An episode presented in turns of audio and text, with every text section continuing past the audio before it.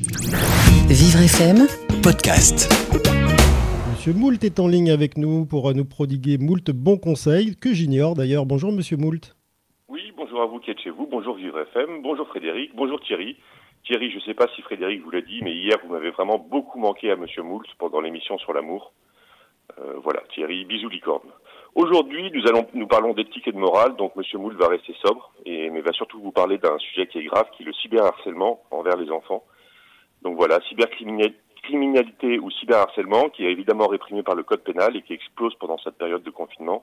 On observe vraiment une très forte augmentation du temps passé devant les écrans en ce moment. C'est euh, à cause évidemment de la fermeture des écoles. Ça concerne quand même 1,5 milliard d'enfants sur Terre. Des cours à distance, mais aussi du, à cause du temps que les parents laissent à leurs enfants pour être un petit peu tranquilles. Évidemment, je ne juge pas. Voilà, soyons tous vigilants. Ce sujet est très très destructeur. C'est vraiment comme une bombe dans un parc d'attractions. C'est vraiment moche. Donc euh, derrière cette cybercriminalité, il y a des suicides, il y a des dépressions, il y a de l'isolement, il y a des enfances gâchées. Ça concerne un enfant sur dix en France, donc c'est énorme. Quand on parle de cyberharcèlement, on a vraiment l'image du, euh, type derrière euh, du pédophile derrière son écran avec des lunettes, mais c'est aussi beaucoup d'autres choses. Ça peut être la propagation de rumeurs, les propos humiliants, les moqueries, les menaces, l'usurpation d'identité, le piratage de comptes. Ça peut être aussi le résultat d'une personne ou d'un groupe. Ça peut être la création de sujets de discussion sur les réseaux, la publication d'une photo ou vidéo dont la victime est en mauvaise posture, ou le sexting qui est la contraction de sexe et texting qui touche la pornographie infantile. Donc voilà, les enfants n'ont pas forcément toutes les connaissances pour se protéger en ligne. 50% des enfants ne parlent pas à leurs parents de ce qu'ils font sur Internet. Euh, brisons le silence, en tout cas c'est ce qu'on fait sur Vivre FM. En tout cas, pour aider tous ces enfants et tous ces parents sur ce sujet, l'association e-enfance Net Écoute ont un numéro gratuit et anonyme.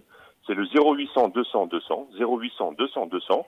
Et il y a aussi un site qui est le e-du6enfance.org qui est très complet, très bien fait. Vous avez une multitude de ressources. Vous pouvez demander de l'aide en ligne, trouver des liens utiles comme le formulaire de déréférencement, de déréférencement et le droit à l'oubli, ou même poser vos questions. Est-ce que je dois avoir les mots de passe de mes enfants Et même si vous êtes nul en numérique, il y a même de l'aide pour vous aider à mettre le contrôle parental, par exemple.